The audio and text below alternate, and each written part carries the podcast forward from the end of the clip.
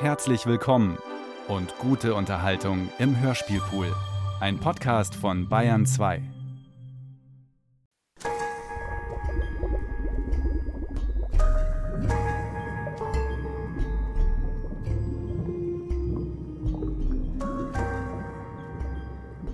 Langsam sank die Welt an mir vorbei.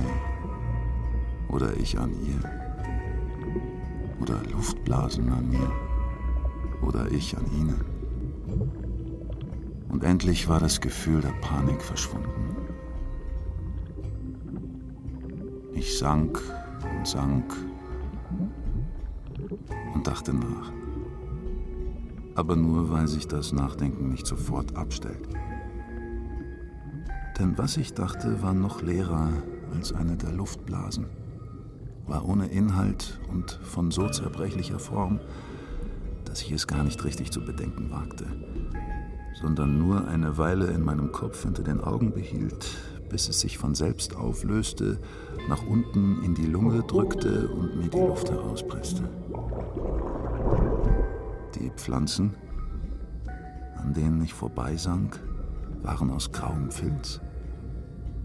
Jemand hatte sie aus Jugendherbergsdecken ausgeschnitten, denn ich konnte hier und da das Wort Fußende auf ihren Blättern erkennen.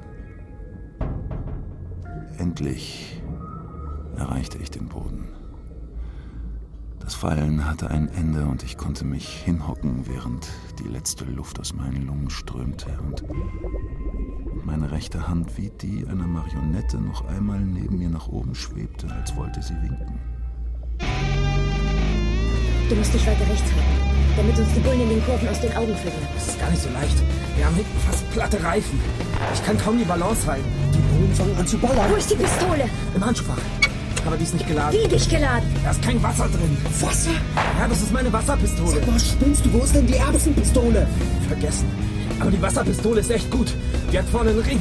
Da kannst du um die Ecke schießen. Ihr seid Spinner, totale Spinner. Ich denke, ihr habt euch das Luftgewehr von Achim geliehen. Der war nicht da. Nur seine Oma. Die wollte es nicht rausrücken. Pass auf! Ja, Mann. Vielleicht sollten wir einfach drehen. Damit rechnen die nie im Leben. Ja, dann rasen wir an denen vorbei und bevor sie was merken, sind wir weg.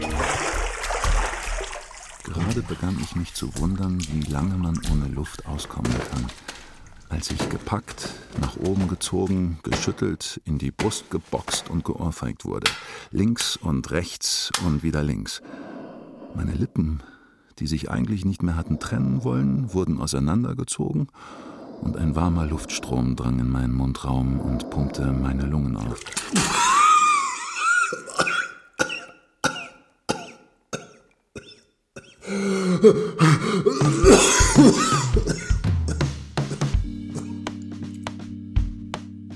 Die Erfindung der Roten Armee-Fraktion durch einen manisch-depressiven Teenager im Sommer 1969. Von Frank Witzel. Rote Armee-Fraktion. Gefällt mir nicht. Weißt du was Besseres? Nein. Dann lass uns abstimmen. Vielleicht brauchen wir auch gar keinen Namen. Weil wir schließlich keine Kinder sind, die einen Club gründen. Ja, stimmt auch wieder. Obwohl, es ist schon besser, einen Namen zu haben, besonders wenn noch andere dazukommen. Ich habe schon mal unser Wahrzeichen entworfen. Hier. Das ist hier das Zeichen vom Biebricher Turnverein. Ja, ich habe das Wappen durchgepaust und das TVB in RAF umgezeichnet und die Jahreszahl geändert. RAF 1913? Erstmal, weil für viele 13 eine Unglückszahl ist. Dann wegen Max Reger Junior. Der wurde am 19. März 1913 in Wiesbaden geboren. Max Reger Junior war aber doch eher Krimineller, so wie Jürgen Bartsch. Oder der Entführer von Timo Rinnelt. Und der hat doch Jungs gequält. Wie findest du das Zeichen, Claudia? Zu spießig. Schließlich sind wir kein Turnverein. Ja, das stimmt. Ich gehe auch schon lange nicht mehr hin. Außerdem sind wir auch kein richtiger Club, sondern eher Einzelkämpfer. So wie die Tupamaros. Die Tupamaros haben als Wahrzeichen einen Stern.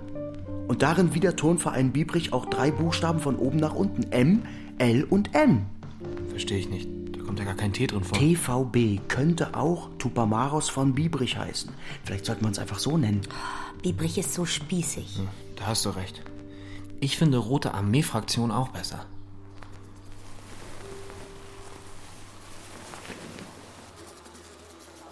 Als ich die Augen wieder ein Stück aufmachte, lag ich im Halbdunkel des Zimmers auf meinem Feldbett.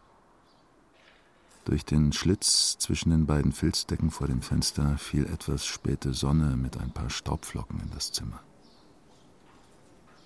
Wie um mich zu orientieren, dachte ich an Gernika. Kann ich dich wirklich allein lassen? Es ist noch so viel Trara vor der Aufnahme. Gegenüber vom Schalter sind die Schließfächer für die Sachen. Ich äh, habe noch drei Pfirsiche dabei, die ich besser vorher aufesse. Vielleicht war es doch keine so gute Idee, ausgerechnet an einem Donnerstag kurz vor Feierabend hierher zu kommen. Kann ich dich wirklich allein lassen? Ist es wirklich okay? Mhm. Aber es ist doch was. Sag schon, was ist? Morgen ist Freitag. Und? Sag doch.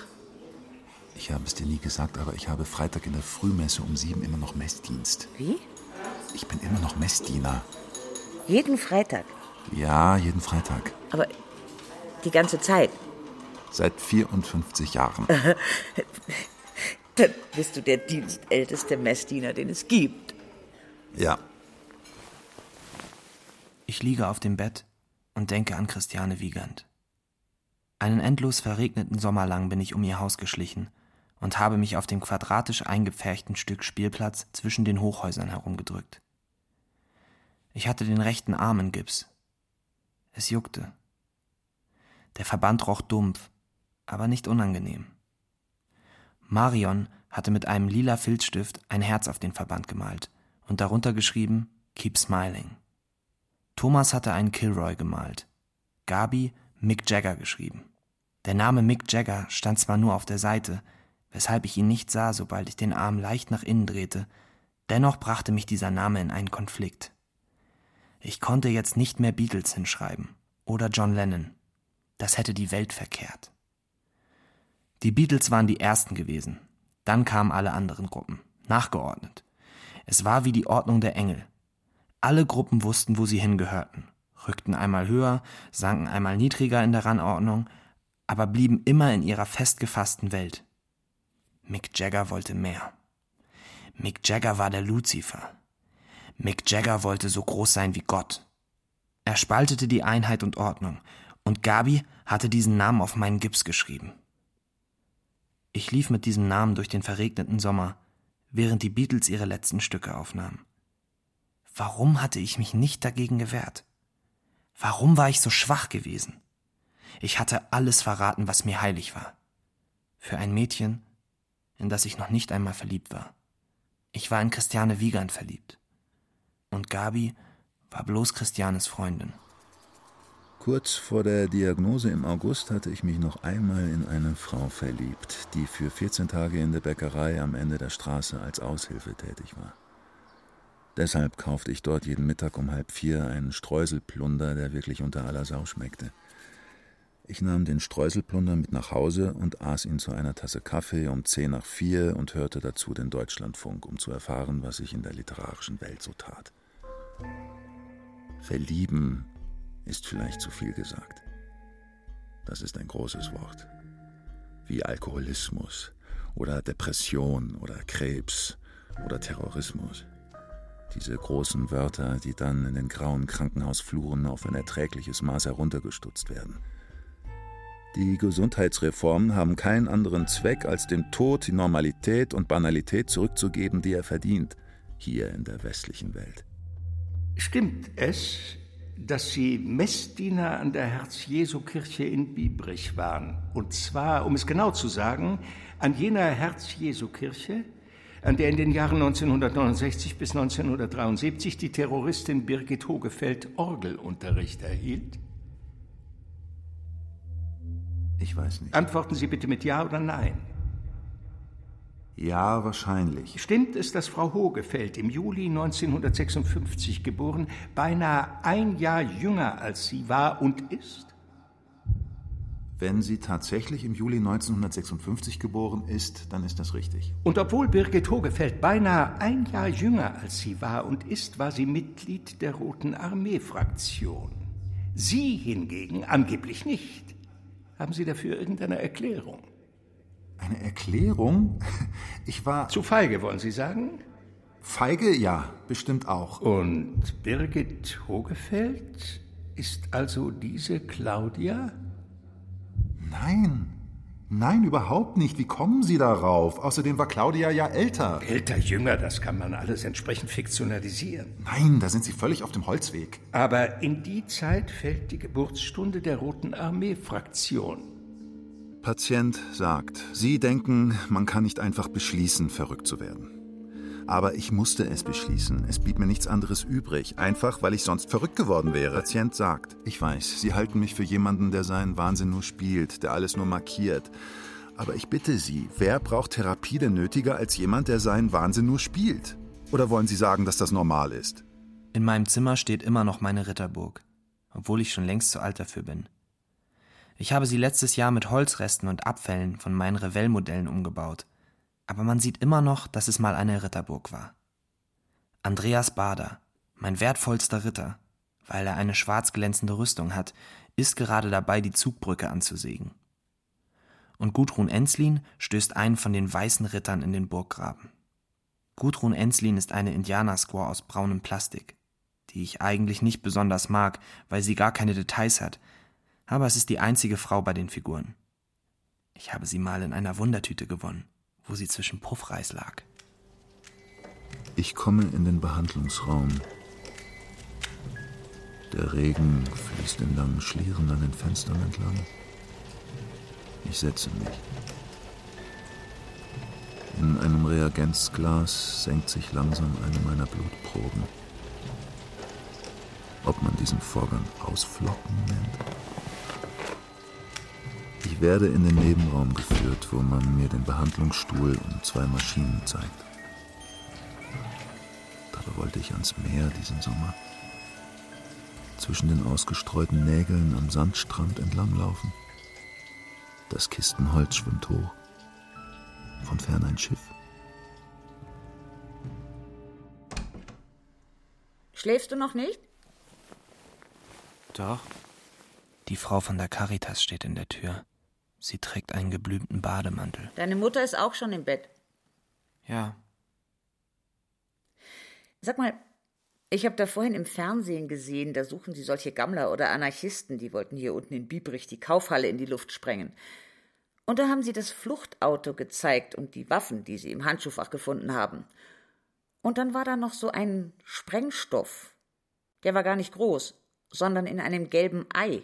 Und ich meine, dass ich sowas auch schon mal bei dir gesehen habe. Silly Putty. Ja, das kann sein. Was ist das denn? Das ist Knete. Und was ist da so Besonderes dran? Die hüpft wie ein Flummi. Und dann kann man sie ganz lang dehnen und doch abreißen. Und man kann aus der Zeitung Bilder abziehen. Wie abziehen? Wenn man Silly Putty auf ein Zeitungsfoto legt und fest drückt, dann ist das Foto auf der Knete. Dann haben die das vielleicht benutzt, um Flugblätter zu machen. Nein, das geht nicht. Da bräuchte man ja hundert davon. Und Silly Putty ist teuer. Das kostet fast fünf Mark. Zeigst du mir mal deins? Das habe ich Achim geliehen. Ach ja. Ja. Na gut, ist ja auch nicht so wichtig. Wenn er es dir wieder zurückgibt, kannst du es mir ja mal zeigen. Ja. Dann gute Nacht. Gute Nacht. Irgendwas ahnt die Frau von der Caritas, aber ich weiß nicht was. Natürlich war es auch blöd, das Silly Putty mitzunehmen und im Handschuhfach liegen zu lassen. Ich weiß auch nicht, warum ich das gemacht habe. Alle meine wertvollen Sachen sind jetzt weg. Aber Beweise sind das trotzdem nicht, weil es mindestens zehn von den Wasserpistolen in der Kaufhalle gab. Und Silly Putty verkaufen sie ja auch bei Hertie. Ich bin's nochmal. Die Frau von der Caritas steckt nochmal ihren Kopf zur Tür. Ich habe noch was vergessen. Jetzt ist auf einmal der Bademantel oben auf und ich kann ihren Büstenhalter sehen. Sie haben im Fernsehen auch was von einem Buzzer gesagt, den Sie in dem Auto gefunden haben. Ist das nicht diese kleine Apparatur, die du mir mal gezeigt hast, die man aufzieht und in der Hand versteckt? Und als du mir die Hand gegeben hast, da hat sich das gedreht und ich bin richtig erschrocken, weil ich dachte, ich bekomme einen Schlag? Ja, das ist das. Der scheint ja richtig gefährlich zu sein. Sie kommt einen Schritt weiter ins Zimmer und beugt sich noch ein Stück nach vorn, so dass ich den Büstenhalter ganz sehe. und darunter ein Stück Bauch. Kannst du mir den mal zeigen? Den habe ich auch dem Achim geliehen. Wie? Den auch? Ja, ich habe ihm meine ganze Schatztruhe geliehen. Aber deine Schatztruhe steht doch da drüben auf dem Regal. Ich meine ja auch nicht die Schatztruhe, sondern alles, was drin ist. Das Silly Putty und den Buzzer und das Cognacglas, aus dem man nicht trinken kann. Und die Zauberseife. Und das Eiswasser. Und die Wasserpistole, mit der man um die Ecke schießen kann. Ach, die auch. Ja, die auch. Wann hast du den Achim das letzte Mal gesehen? Gestern in der Schule. Der Achim hat doch lange Haare, oder? Naja, so halblang, über die Ohren. Und hat er auch eine Freundin? Nein, glaube nicht. Naja, wenn er dir die Sachen wiedergibt, zeigst du sie mir mal. Seltsam, das Leben Revue passieren zu lassen. Vor sich selbst kann man es nicht so bequem in Daten fassen wie vor anderen. Dann wieder kommt man auf eigenartige Gedanken. Warum habe ich nicht wenigstens einmal gestohlen, irgendeinen Betrug eingefädelt, egal wie er ausgegangen wäre, meinetwegen auch mit Gefängnis. Es muss ja nicht gleich Mord sein. Was wir zusammentragen, ist doch nur von einem anderen Ort genommen, wodurch jede Zusammenführung gleichzeitig auch Trennung ist. Ich habe den Namen des Herrn in ein kleines Papphaus gezwängt und Tür und Fenster darauf gemalt mit Filzstift, so als könnte er jederzeit hinaus und hinein und die Welt behüten, während er in Wirklichkeit in tiefster Dunkelheit gefangen war und außerdem war die Pappe feucht und roch eigenartig. Ich habe die heilige Dreifaltigkeit mit Bierdeckel nachgelegt und die Kulistriche für Biere und die Kulikringel für kurze entsprechend gedeutet oder von anderen aus der Oberstufe entsprechend deuten lassen. Ich habe mit einer blauen Plastikschaufel die Schöpfung des Herrn in Form einer Sandburg verhöhnt, weil ich mir vorgestellt habe, in diesem Machwerk zu wohnen und zu regieren und alle mir unliebsamen Menschen durch die engen und eigentlich für Klicker gedachten Tunnel und Rinnen zu hetzen, bis ihnen der Atem ausgeht und zwar für immer. Ich habe meine Unterhose verkehrt herum angezogen, was ein Versehen war, aber als ich es bemerkte, dieses Versehen nicht korrigiert, sondern aus diesem Versehen unschamhafte Gedanken entwickelt und so getan, als sei ich ein Mädchen, weil Mädchen an dieser Unterhose keinen Eingriff haben und ich könnte mich nun selbst begehren und mich als Vorlage für schmutzige Fantasien benutzen. Ich habe Götzen angebetet und zu ihrer Musik getanzt, Klammerblue. Ich habe selbst in der Beichte gelogen, weshalb jede Beichte ungültig war und jede Absolution ungültig und jedes Vergeben ohne Wert, was allein ich selbst verschuldet habe, da ich die unendliche Güte Gottes missbraucht und ihren Wert nicht erkannt und mich dennoch samstags am Spätnachmittag für einen Moment befreit und gereinigt gefühlt habe, was genauso eine Lüge war wie alles andere auch. Patient sagt Erfindung. Dieser Begriff hat für Sie etwas Leichtes. Dabei gibt es keinen schmerzlicheren Vorgang, als sich seine Krankheit, seine Therapie, sein Leben, eben alles erfinden zu müssen. Sie können sich diese Anstrengung nicht vorstellen. Ich würde auch lieber ein nicht erfundenes Leben führen, würde lieber wie Sie die alltäglichen Verrichtungen erledigen, ohne darüber nachzudenken, was sie bedeuten und wie man überhaupt herausgefunden hat, was sie bedeuten. Und weshalb es mir einfach nicht gelingen will, ebenfalls herauszufinden, was sie bedeuten. Patient sagt. Deshalb interessieren mich die früheren Beziehungen meiner Partner mehr als meine eigene Beziehung zu diesen Partnern die im Grunde nicht vorhanden ist und in diesem Nichtvorhandensein eine zusätzliche Demütigung hervorruft. Auch wenn ich mir diese Demütigung ganz allein zuzuschreiben habe. Ich will über diejenigen Bescheid wissen, mit denen meine Partner verkehrt haben, um endlich zu verstehen, wie man das lebt, was ich nicht leben kann. Kurzhaargeografie der Mitglieder der Roten Armee-Fraktion.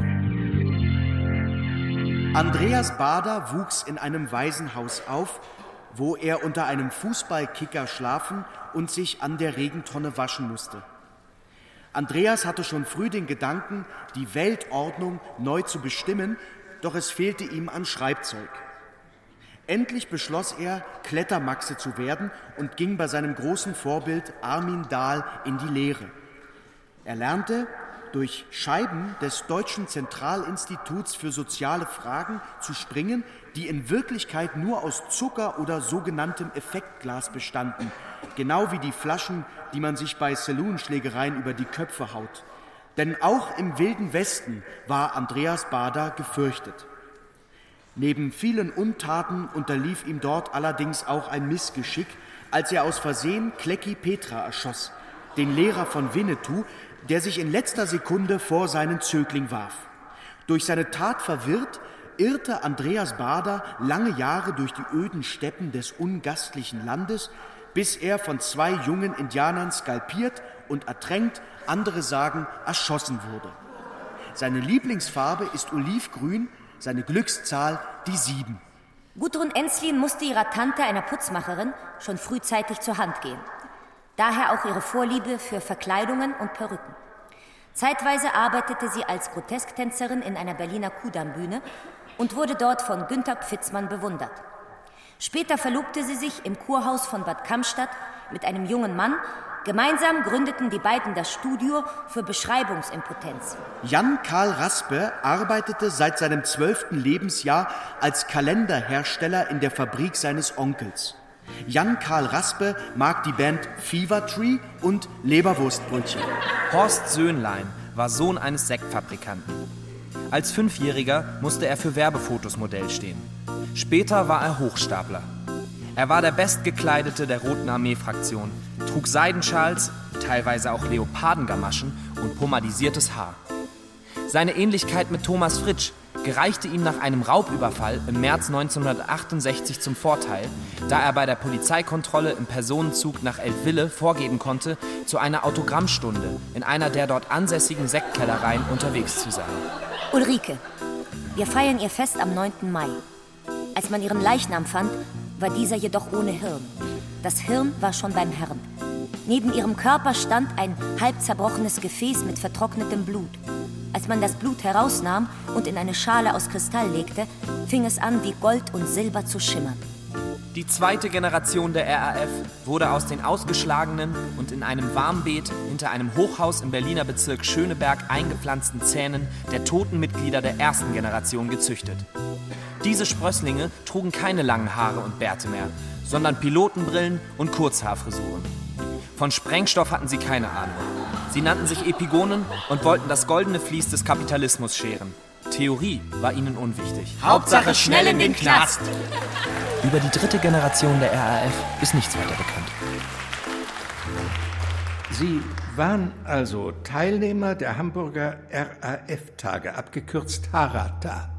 Ja, In welcher Funktion waren Sie dort anwesend? ich war zu einer Podiumsdiskussion eingeladen. Als Experte? Ich weiß nicht, ich bin kein Experte. Außerdem hat man mich ausgebuht. Das weist ja schon darauf hin, dass ich kein Experte bin. Sie waren dort nicht etwa eingeladen, weil Sie Gründungsmitglied der Roten Armee-Fraktion sind?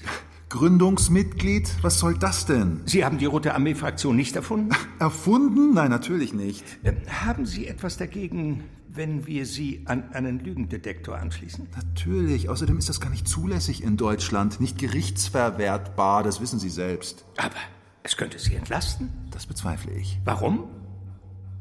Haben Sie etwas zu verbergen? Das meine ich nicht. Und die blauen Flecke an den Oberarmen? Ich weiß nicht, was Sie meinen. Sie verstehen mich recht gut. Nein, bedauere. Die blauen Flecke an den Oberarmen Ihrer Partnerin. Lassen Sie Gernika aus dem Spiel. Die hat damit nun wirklich nichts zu tun. Aber sie war auch vor Ort. Weil wir uns sehen wollten. Erkennen Sie jemanden auf diesen Fotos? Was soll das denn? Beantworten Sie einfach meine Frage. Erkennen Sie jemanden auf diesen Fotos? Kann sein. Geht es etwas genauer? Warum wollen Sie das wissen? Bitte. Das ist Claudia. Und wie weiter? Weiß ich nicht. Claudia, also. Ja, Sie wissen das doch ohnehin alles. Mitten aus Physik werden wir vom Konrektor aus der Klasse geholt und in den Kartenraum gebracht. Claudia ist auch schon da und sitzt auf einem Stuhl an der Heizung. Zwei Männer in langen grauen Mänteln stehen hinter dem Atlantentisch. Das sind zwei Herren von der Kriminalpolizei, die ein paar Fragen an euch haben, sagt der Konrektor und stellt sich neben den Schrank mit den Präparaten. Ja, nur ein paar Fragen. Der längere der beiden Männer deutet auf einen kleinen Beistelltisch, auf dem meine Wasserpistole, das gelbe Plastikei mit Silipatti und der Buzzer liegen. Kommen euch die Sachen bekannt vor? Nein. Nein. Ja. Claudia und Bernd schauen mich an, Ja, fragt der breitere der beiden Männer. das ist ja interessant. Du kennst diese Sachen also. Ja, ich hatte auch mal so eine Wasserpistole. Und das daneben ist Silly Putty. Aber das andere kenne ich nicht. Der Reihe nach. Du hattest also auch mal so eine Wasserpistole? Dann schau sie dir doch mal genau an. Vielleicht ist das ja deine. Nein. Ich meine, ich habe auch so eine.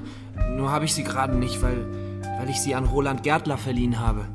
Ich sage Roland Gärtler, weil der schon seit über einer Woche krank ist. Ah ja. Und weil er so alte Eltern hat, dass man den sowieso nicht verdächtigen wird. Der Roland Gärtler, der ist auch in der Klasse? Der Konrektor nickt. Und das Silly Putty?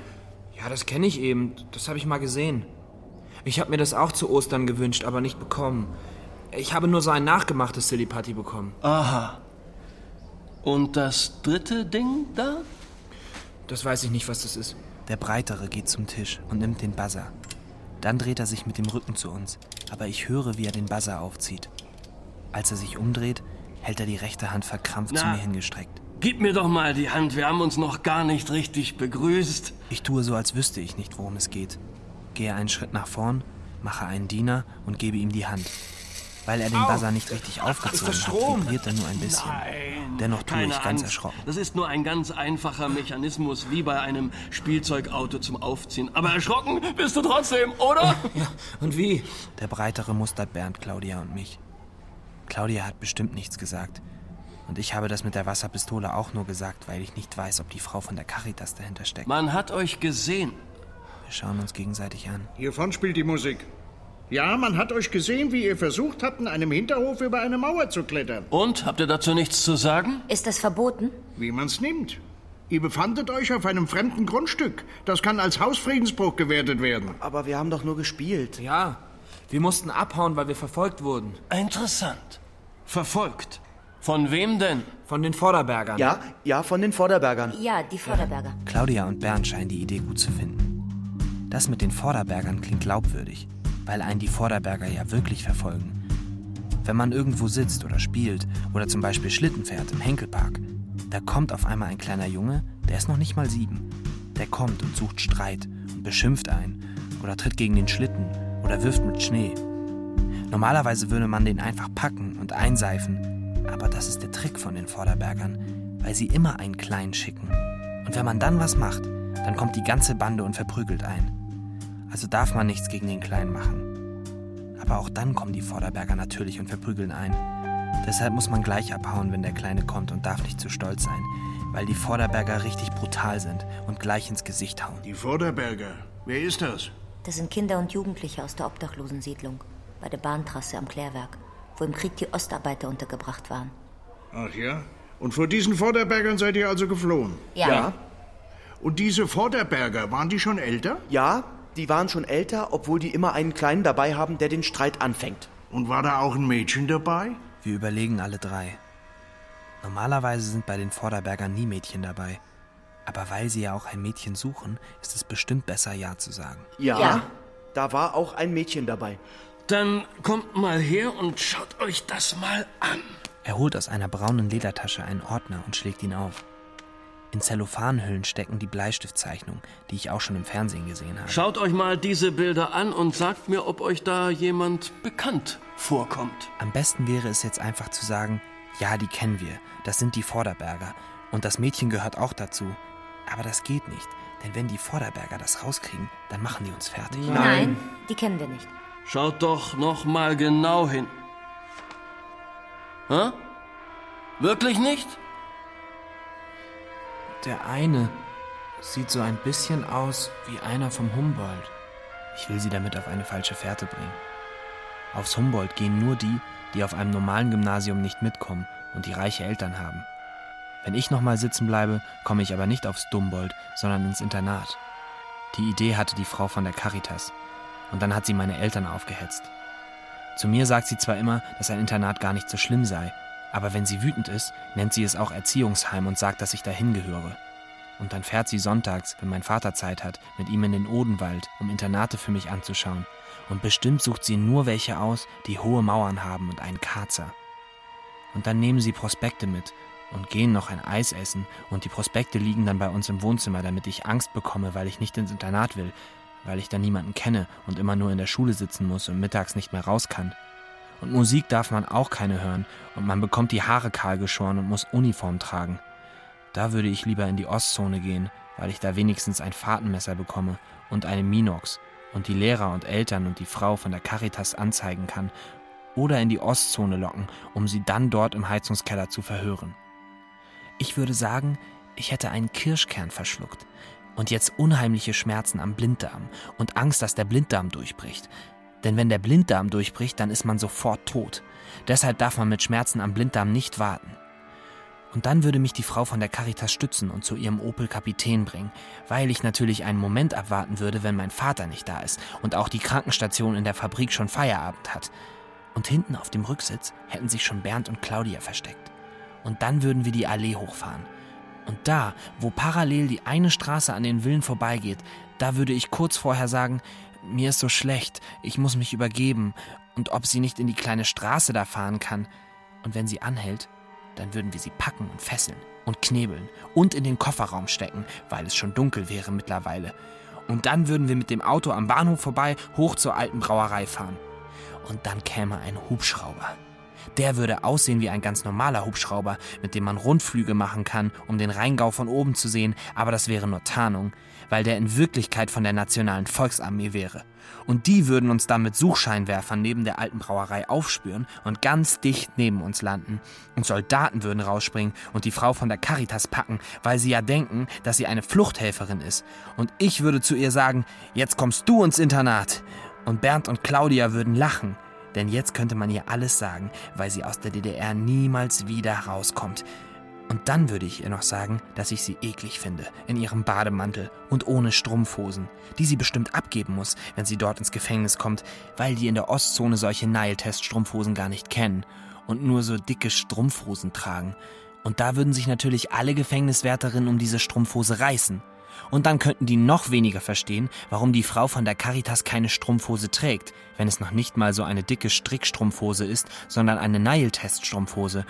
Und dann würden sie die Frau von der Caritas schlagen. Und vielleicht sogar erschießen. Das mit dem Erschießen würden sie aber ganz geschickt machen und ihr einfach sagen, in Ordnung, sie dürfen wieder in den Westen. Und dann fahren sie die Frau von der Caritas bis kurz vor die Mauer und sagen noch, Los, laufen Sie schon, ehe wir es uns anders überlegen. Und wenn sie dann losläuft, wird sie einfach von hinten erschossen, weil man sagen kann, dass sie flüchten wollte. Und wir würden von einem Mann in Zivil, der auch mit dem Hubschrauber gekommen ist, eine Auszeichnung bekommen. Und eine Flasche Wodka. Und dann würden wir den Opel-Kapitän einfach da stehen lassen aber vorher nachschauen, damit wir diesmal auch wirklich nichts vergessen im Handschuhfach oder auf der Rückbank. Und dann zu Fuß heimgehen. Und am Bahnhof in der Unterführung die Flasche Wodka einem Penner verkaufen. Für das, was er sich zusammengebettelt hat an dem Tag. Was bestimmt nicht viel ist, aber ausreicht, um ein Päckchen Rehwal zu kaufen und Pommes. Und dann würden wir noch ein bisschen in den Reisinger Anlagen rumhängen. Denn jetzt, wo die Frau von der Caritas nicht mehr da ist, muss ich auch nicht pünktlich zu Hause sein. Aber gerade an dem Abend würde ich trotzdem pünktlich sein, weil es sonst auffällt, weil man sonst denkt, dass ich was weiß. Weshalb wir uns dann doch schon bald aufmachen. Ich musste gerade an unser Volksfest, die Gibberkerb, denken. Diese ungeheure Erwartung. Obwohl ich gar nicht wusste, was ich dort eigentlich erwartete. Ich meine, als ich aus dem Alter raus war, dort nur Karussell fahren zu wollen wo ich eher an den Autoscootern rumstand und an der Raupe. Aber eben genau in dem Jahr, wo man eben noch nicht, wie Achim immer sagte, auf Brautschau ging, wo man noch nicht nach Mädchen guckte, wo aber die Ahnung doch irgendwie da war. Und dann die Musik, die das noch unterstrich, die Texte, die man nur halb verstand. Pictures of Lily, I'm a Boy. Auch nur Ahnungen, die aber seltsamerweise, wie sich später herausstellte, genau in die richtige Richtung gingen. Und wenn man überlegt, das waren nur vier Tage im Jahr, das erste Wochenende im Juli. Freitag und Samstag bin ich gleich nach der Schule hin, obwohl da noch nichts los war. Diese Ungeduld. So ungeduldig kann nur ein Kind sein. Und so enttäuscht am Abend, wenn ich schon um sieben, spätestens halb acht nach Hause musste, weil ich am liebsten bis zuletzt dort hätte bleiben wollen, um ja nichts zu verpassen. Und dieser eigenartige Geruch, wenn die Popcorn- und Bratwurstdüfte gegen Abend von dem Dunst weggeweht wurden, der aus den Rhabarberfeldern und dem Bach gegenüber aufstieg. Christiane Wiegand hat mich geküsst. Wir standen Ecke Gabelsborner Volkerstraße nach einer Feier. Es war gerade 10 Uhr. Sie wurde von einem Bekannten abgeholt, einem Jungen aus der Oberstufe, mit Auto. Es war kalt. Wir hatten während des Festes nicht miteinander getanzt. Beim Flaschendrehen hatte sie auch nicht mitgemacht. Sie fragte irgendwas wegen Englisch oder Mathe.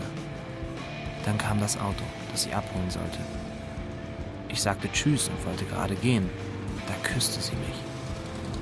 Mit geschlossenen Lippen. Kurz. Dann noch einmal. Das Auto hielt. Christiane stieg ein. Um solche Situationen zu verstehen, fragt man sich, was einem das eigene Leben wert ist. Und ob man besser den Staub verachtet, aus dem man ist, und sich der Revolution widmet oder dem Glauben. Etwas erlösen. Am besten die gesamte Welt. Durch Menschwerdung. Mensch war ich nun einmal. Der Anfang war gemacht. Ich spürte Christiane Wiegands Lippen auf meinen Lippen, während ich durch die kalte Nacht die Gabelsborner hinunterging und wusste gleichzeitig, dass etwas nicht stimmte. Ich konnte diese Küsse nicht einfach genießen, nicht für mich verbuchen. Und doch wusste ich nicht warum. Christiane war nicht älter als ich. Warum wusste sie dennoch besser in der Welt Bescheid? Ich kannte doch den Judaskuss. Ich wusste doch, dass man mit einem Kuss auch jemanden verraten kann. Aber das mit diesen beiden Küssen war komplizierter. Diese Küsse drückten nicht einfach das Gegenteil dessen aus, was sie eigentlich symbolisieren sollten. Verrat statt Liebe, sondern sie verwiesen in eine andere Richtung. In zwei andere Richtungen. Christiane zeigte ihrem Fahrer aus der Oberstufe, dass es Situationen gab, in denen sie die Erfahrene war. Und mir zeigte sie, dass sie mich küssen konnte und im selben Moment verlassen. Füreinander. Sie küsste mich so, wie Gabi Mick Jagger auf meinen Gipsarm schrieb. Tust dir mal wieder selber leid. Kernika? Ja, Du bist nicht wirklich da, oder? nein, nicht wirklich. Warum? Nichts. Einfach nur so. Ich musste gerade daran denken, wie wir einmal. Das war nicht ich. Doch, natürlich. Du weißt doch außerdem noch gar Das nicht. interessiert mich auch nicht. Aber ich wollte doch. Behalt es einfach für dich. Mir kannst du mit dem ganzen Kram nicht mehr kommen, darauf bin ich oft genug reingefallen. reingefallen, wie das klingt. Ja? Wie klingt das denn? Ich wollte doch eigentlich nur. Mir wieder mal eine Kostprobe dieser Fantasien vorführen, die du auf meinen Namen getauft hast. Ich weiß nicht, warum. Ja, du- das glaube ich dir. Du weißt nie, was eigentlich los ist. Weißt nie, was um dich herum geschieht, warum man dich plötzlich verhaftet, dir die Hausschlüssel abnimmt, dich in Anstalten verfrachtet.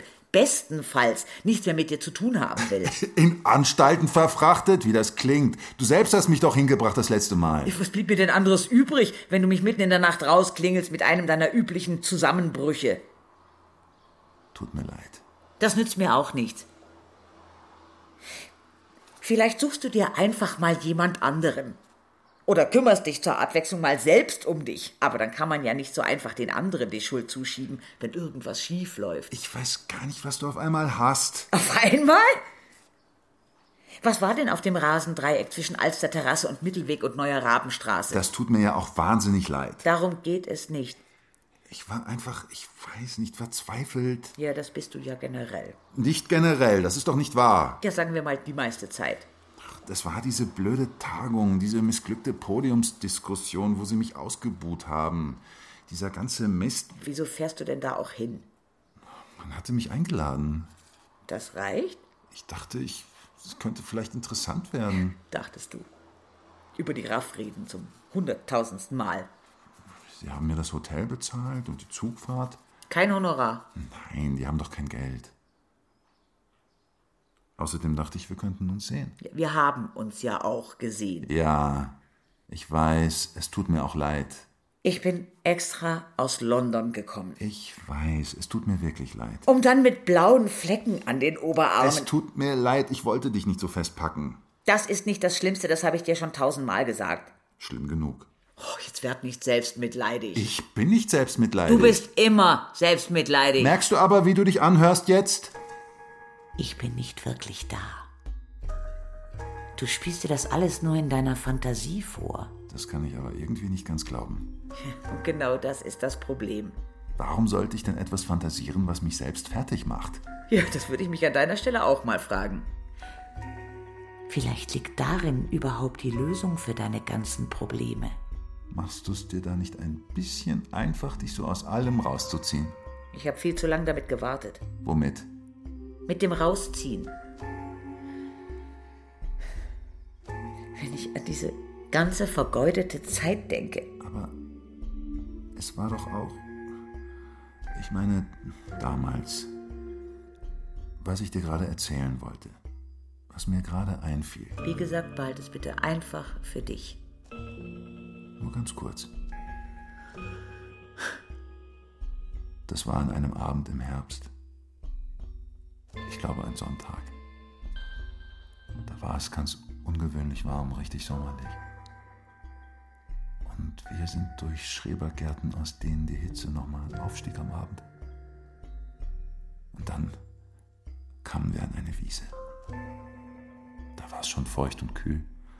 Da spielten die Jungs Fußball, obwohl das Gras viel zu hoch war. Und dann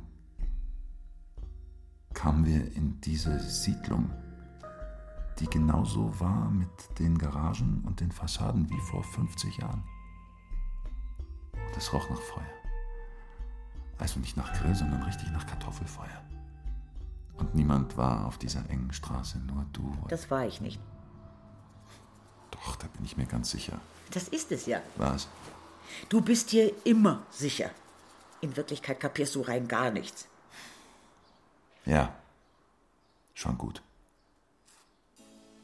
Tut mir leid. Sag nicht immer, es tut dir leid. Aber es tut mir leid. Das kann ich dir nicht mehr glauben.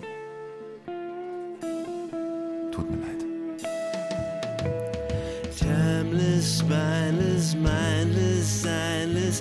I will go and you will cryless. I confess it's hopeless, useless, chanceless. I will choose the senseless.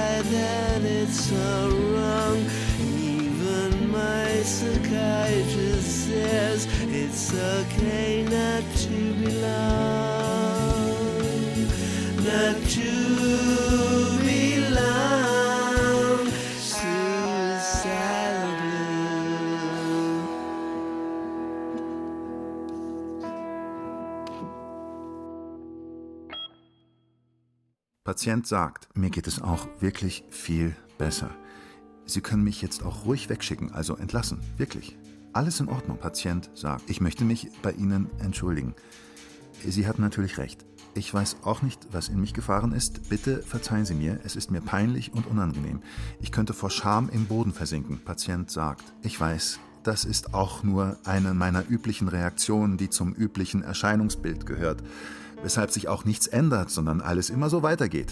Es ist mir furchtbar peinlich, aber ich kann eben nicht anders. Es geht nicht anders. Es tut mir leid. Obwohl die Frau von der Caritas mittlerweile in der DDR im Knast sitzt, hören die Schwierigkeiten nicht auf.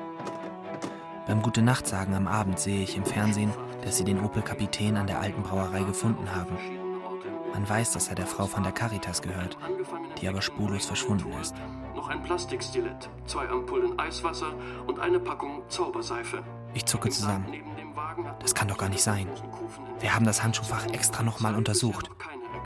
Aber die Zauberseife, die vermisse ich schon seit einer Woche. In dem Moment schellt das Telefon. Mein Vater geht in die Diele und nimmt ab. Ja? Ja, einen Moment. Für dich, eine Claudia. Sag deinen Freunden bitte, dass sie hier nicht mehr so spät anrufen.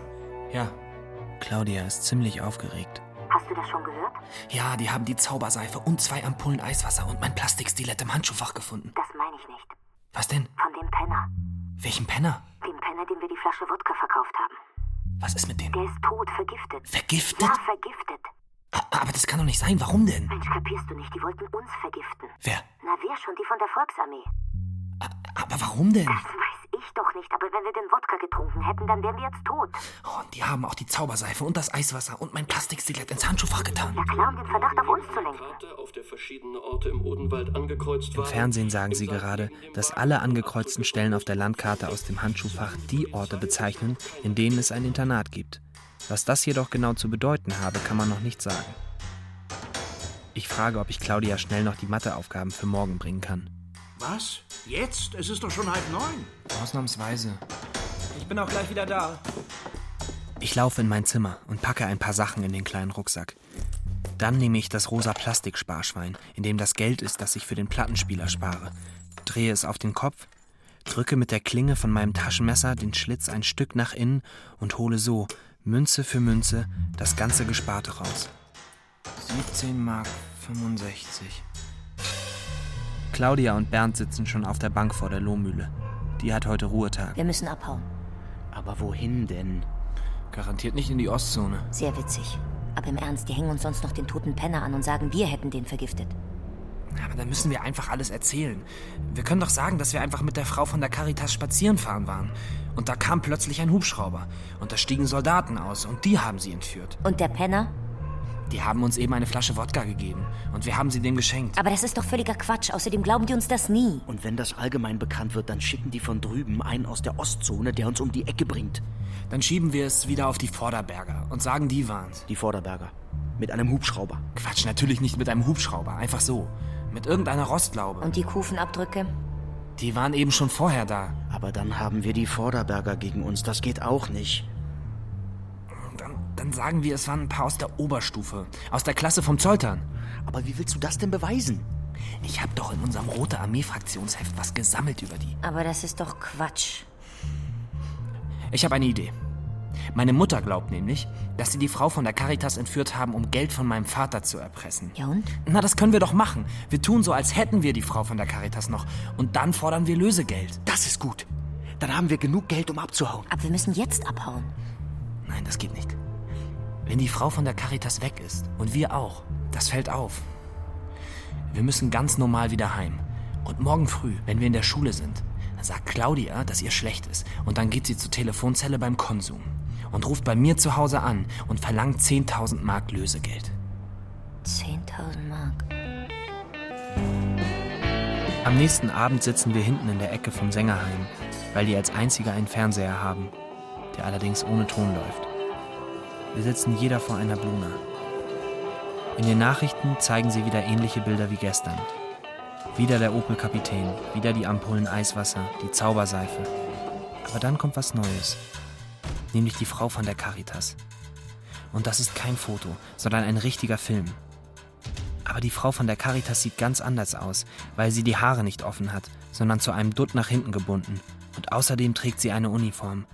Eine Uniform der Nationalen Volksarmee. Sie steht neben anderen Uniformierten und Männern in Anzügen und spricht in ein Mikrofon. Und unten steht eingeblendet Beitrag des Fernsehens der DDR. Es ist zu blöd, dass wir nicht hören können, was die Frau von der Caritas sagt, denn sie scheint wütend über irgendwas und redet mit weit aufgerissenem Mund und fuchtelt dabei mit den Armen. Dann ist der Film zu Ende und es werden drei Fotos eingeblendet. Auf dem ersten sieht man Claudia, auf dem zweiten Bernd und auf dem dritten mich. Ausgerechnet das blöde Foto, wo ich den gelben Pulli, der immer so kratzt, und das weiße Hemd tragen musste, weil es Ostern war. Den Scheitel hatte mir die Frau von der Caritas noch mit einem nassen Kamm nachgezogen. Zu einem bestimmten Zeitpunkt war der Siedlungsbau unverhohlen ehrlich und damit gleichzeitig gesellschaftliches Symbol. Er war so ehrlich wie die politischen Systeme, die ihn subventionierten. Man hatte keine Angst, in diesen abgezirkelten Wohnbereichen Bombenleger zu züchten. Man verplante die Menschen wie Geld und sonstige Ressourcen. In Modellen hin und her geschoben mussten diese noch Eintritt für die Zellen zahlen, in die man sie sperrte.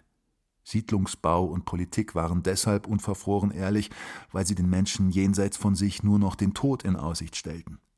Und ihnen diesen absoluten Anspruch nicht abzunehmen, war die Erkenntnis der Oberstufler, vielleicht ihre einzige. Wer hätte gedacht, dass das System tatsächlich seine Karten von Anfang an offen auf den Tisch legen würde? Doch konnte sich diese Offenheit nur deshalb so schamlos zeigen, weil man sicher war, dass niemand sie auf ihren Gehalt hin abklopfen würde? Als die Oberstufler sich nicht an die Vereinbarung hielten und gerade dies taten, geriet das System in Panik und versuchte das bislang Offensichtliche hinter einem ausgeklügelten Apparat zu verbergen. Damit war der Kern tatsächlich freigelegt, die Offenheit als Tarnung enttarnt.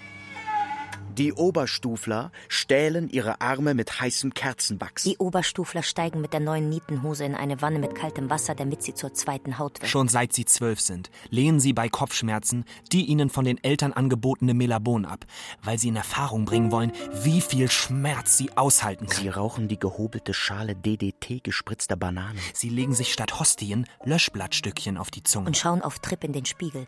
Dabei sehen sie ihr Ende zwischen zwei Bahngleisen. Die Oberstufler gehen zu Kapitalschulungen und Hegel-Seminaren. Die Oberstufler bekommen Mahnungen der Stadtbücherei. Die Oberstufler lernen Genosse Guido kennen, der Mitglied in einer kommunistischen Jugendgruppe ist. Er zerbricht einen Bleistift in der Mitte, hält ihm dann ein Bündel von zehn Buntstiften hin und sagt, jetzt versucht mal die zu zerbrechen. Was dachten die Oberstufler in diesem Sommer? Dass sie ihrem Schicksal entkommen? Dass der Kelch an ihnen vorübergeht? Dass ihnen das Leben wie ihren Altersgenossen Unbeschwertheit schenkt und später dann ein Ziel, für das es sich zu arbeiten lohnt? Immer wieder spielen die Oberstufler mit dem Gedanken, ihr Leben abzubrechen. Was immer das auch konkret heißen mag. Sie schreiben nur kurzzeitig Tagebuch, reißen schnell Seiten heraus, weil sie als unerträglich empfinden, was sie noch letzte Woche notiert haben. Sie können sich kaum vorstellen, das nächste Jahr zu überstehen. Die Oberstufler melden sich kurz vor ihrem 18. Geburtstag bei der Fahrschule Schrumpf in der Rheingaustraße an. Es ist ungewöhnlich, dass sie mehr am theoretischen Unterricht interessiert scheinen als an den Fahrstunden. Außerdem wollen sie das unterschiedliche Fassungsvolumen von Kofferräumen genau analysieren können. Die Oberstufler können im Dunkeln eine Maschinenpistole auseinandernehmen und wieder zusammenbauen. Aus einem Draht und zwei Kartoffeln basteln sie einen Sender. Bei einem Handgemenge verrutscht die rote Frauenhaarperücke und lässt dünnes, mausgraues Haar erkennen. Einmal aus der Hand geschlagen, rutscht die Beretta mit Schalldämpfer quer über das Stragula-Parkett und bleibt an der Lamperie liegen. Unter den Gummihandschuhen beginnen die Hände leicht zu schwitzen. Außerdem hat man kein Gefühl für feinmotorische Tätigkeiten wie zum Beispiel das Feststellen eines kleinen Zahnrades oder das Verzwirbeln zweier verschiedenfarbiger Drähte. Auch die entferntesten Bekannten der Oberstufler wurden schon einmal nachts herausgeschellt, um mit dem Satz Wir brauchen deine Solidarität eine durchgeschwitzte, mitunter sogar verletzte Person in die Diele geschoben zu bekommen. Wer Glück hatte, fand am nächsten Morgen auf dem Küchentisch ein paar Scheine eingeklemmt unter dem Marmeladenglas. Oft aber fehlten Kleidungsstücke. Und wenig später standen Beamte in den Zimmern und schossen aus Versehen den Putz von der Decke. Den Oberstuflern wurde später vereinzelt vorgeworfen, dass sie in den zwei Jahren ihrer Tätigkeit, also von ihrer ersten Tat, der Sprengung des Geräteschuppens im Dentistengarten bis zu ihrer Verhaftung an der alten Eisenbahnbrücke in Gustavsburg, unfreiwillige Marionetten der Geheimdienste gewesen seien. Wäre es sonst zu erklären, dass das gesamte Waffen- und Sprengstofflager in einer Scheune etwas außerhalb von Ginsheim durch völlig ungefährliche Materialien ausgetauscht worden war? Woher kamen außerdem die gestochen scharfen Fotos, die die Oberstufler beim täglichen Bowlingspiel im Bonameser Brunswick zeigten? Um dem Entführten eine Beschreibung seiner Umgebung, wenn schon nicht unmöglich zu machen, so zumindest entsprechend zu erschweren, kleiden die Oberstufler die Wände eines gewöhnlichen Kohlenkellers mit Rehgipsplatten aus. Sie schneiden imaginäre Fensterlöcher in die Zwischenwände und verhängen sie mit auf dem Trödelmarkt gekauften Vorhängen. Ähnlich wie in ägyptischen Grabkammern, die sie auf dem Rückweg von einer Schulung besuchten, werden Scheintüren konstruiert.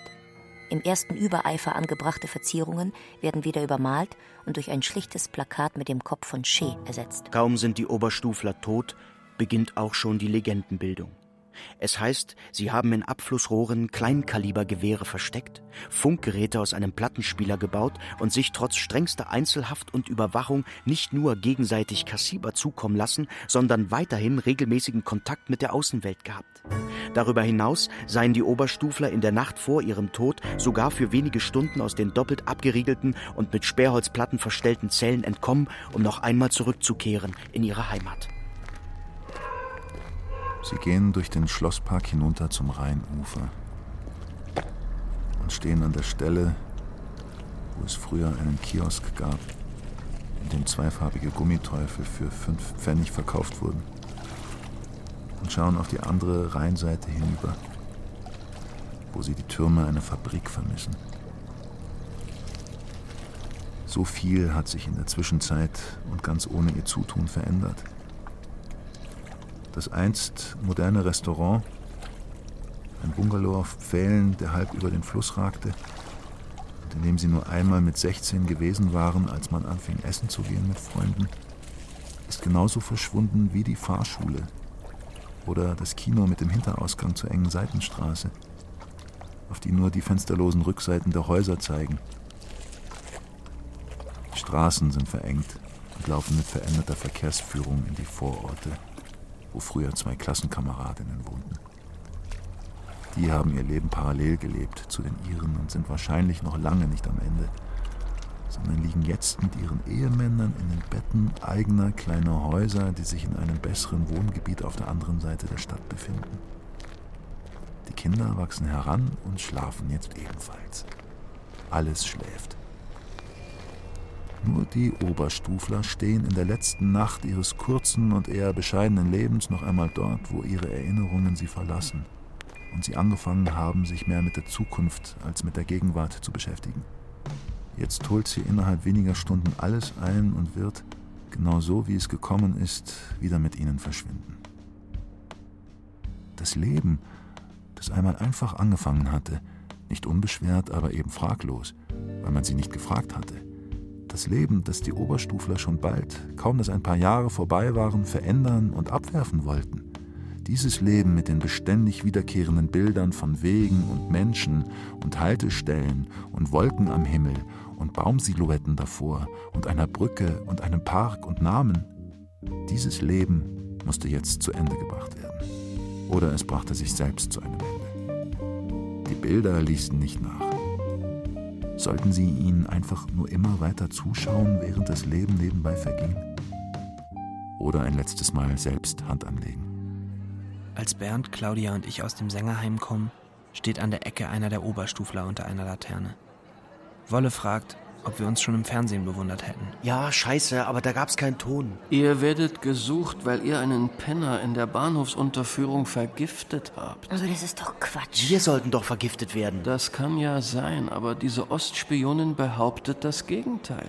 Die Frau von der Caritas? Keine Ahnung, auf alle Fälle hat die bei euch gewohnt und versucht, die Fabrik von deinem Vater auszuspionieren. Aber da gibt es doch nichts auszuspionieren. Sie behauptet, dass ihr eine Gruppe junger Anarchisten seid, die von alten Nazis aufgehetzt und gesteuert wird, unschuldige Penner umzubringen. Was denn für Nazis? Der Rektor Weppler aus der Volksschule, euer Mathelehrer Jung, dein Vater? Wie, mein Vater? Ja, als Fabrikant? Die behaupten doch immer in der Ostzone, dass hier nur Nazis leben und dass deren Kinder eben auch wieder Nazis sind und nach der Schule gleich braune Uniformen anziehen und in Turnhallen an Wehrkraftübungen teilnehmen müssen und dass man ab 14 schon ein Standmesser mit Blutrinne bekommt und ab 18 eine Walter P38 und dass man die Menschenexperimente der Nazis in Heizungskellern weiter betreibt und die Schüler, junge und progressive Lehrer in Unterdruckkammern sperren und durch ein kleines Fenster zusehen können, wie denen dort der Schädel detoniert. Damit begründen die doch ihren antifaschistischen Schutzwall. Wir steigen in den Ford Taunus von Wolle und er fährt uns in die Stadt und dort in das Palasthotel gegenüber vom Schwarzen Bock, wo die Amis Wohnungen haben und wo seine Mutter putzt. Im obersten Stock steht ein Zimmer leer, wo ihr bleiben könnt. Im Zimmer gibt es zwei Betten und ein Feldbett und draußen auf dem Gang Dusche und Klo. In der Ecke steht ein Fernseher und Bernd schaltet ihn gleich an, um zu sehen, ob sie wieder was über uns bringen. Aber auf dem Fernseher läuft nur AFN. Wolle holt uns Pommes und Zoomkist von unten. Und wir liegen auf den Betten und essen und schauen Fernsehen. Aber da läuft nur Baseball. Wir sollten jetzt überlegen, was ihr machen könnt. In die Ostzone können wir auf alle Fälle nicht. Sehr witzig. Und wenn wir uns einfach stellen? Schließlich hat die doch hier spioniert. Und der Penner? Ihr sitzt ganz schön in der Scheiße. Egal, ihr müsst den Revisionisten im Osten jetzt auf alle Fälle erstmal beweisen, dass ihr nicht irgendwelche Büttel des Kapitals seid, denn das passt denen da drüben genau in den Kram und denen hier auch. Die können dann sagen, dass alle Gammler in Wirklichkeit Nazis sind und sie die großen Demokraten. Ja, aber was sollen wir da machen? Na, ihr braucht ein paar Aktionen, die eindeutig machen, wo ihr steht. Ist doch klar. Also gegen den Revisionismus drüben und gegen die alten Nazis und Bonzen hier. Aber was für Aktionen denn? Politische Aktionen natürlich.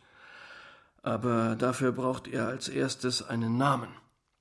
Habt ihr da was? Du hast doch da den Namen Tupamaru-Verein Biebrich oder so ähnlich.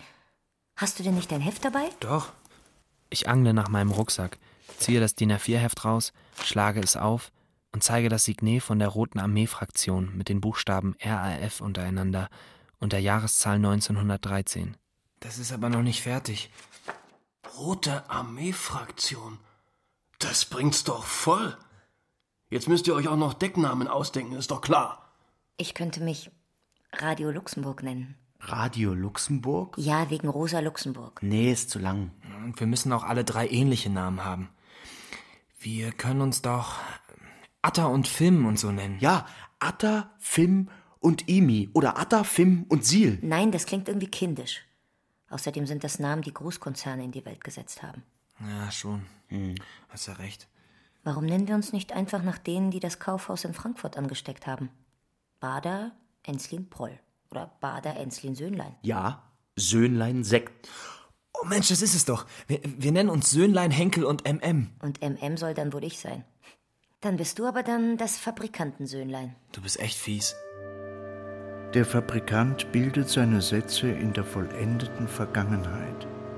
Er singt, ein feste Burg ist unser Gott. Er meißelt Jahreszahlen in die Pilasterkapitelle, während sich der Himmel puddingfarben um sein Palais ballt. In seinen wenigen freien Stunden poliert er Schrauben der unterschiedlichsten Größen, was ihn entspannt. Die Frauen, die sich an ihren fruchtbaren Tagen zu ihm schleusen lassen, bekommen im Dunkeln einen Kanonier ab. Das Blut läuft ihm aus der Nase, wenn er kommt. Und wenn die Frauen das Gesicht verziehen, wenn es auf sie tropft, lässt er ihnen den Kiefer mit einer eigens dafür angefertigten Helmfriedzange brechen. Die Geschichte ist wie ein einziger Atemzug, wenn man auf den Zinnen steht und nach unten in das Tal blickt. Die Zeichen des Todes sind überall, besonders aber in den Schulen, die sie aus dem Knochenkalk der Verstorbenen erbaut haben. Die Kinder darin, blass und einsam, stehen in den langen Gängen und wagen nicht, sich zu rühren. Manchmal fällt eins von ihnen zu Boden. Dann wieder wird ein anderes herausgeholt und auf dem Schulhof nackt der Kälte preisgegeben. Die Stadt liegt währenddessen immer weiter ohne ein Geräusch im kalten Abendwind. Von den Tieren ist keins zu sehen, es sei denn der Schäferhund.